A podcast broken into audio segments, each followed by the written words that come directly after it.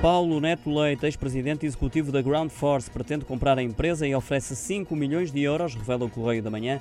O ex-CEO da empresa de handling pretende adquiri-la num leilão do Montepio, sendo que o gestor está disposto a prescindir da renovação do contrato com a TAP, que termina em janeiro de 2022. Condição que pode ser fundamental, segundo o Correio da Manhã, para desbloquear o negócio, pois o patrão da Ground Force, Alfredo Casimiro, tem exigido à TAP o prolongamento do contrato de prestação de serviços de assistência em terra ao transporte aéreo por mais cinco anos para avançar com a venda da empresa à Swissport mas a TAP tem rejeitado este avanço. Paulo Neto Leite pretende ir ao encontro das preocupações do governo e da TAP e renegociar o contrato satisfazendo ambas as partes, ou seja, o Estado e o acionista privado. Já no mês passado revelou em entrevista ao ECO essa pretensão, caso não avançasse a venda a uma empresa de handling internacional. E para além disso, esclareceu que a operação seria feita com um fundo que junta capital nacional e estrangeiro.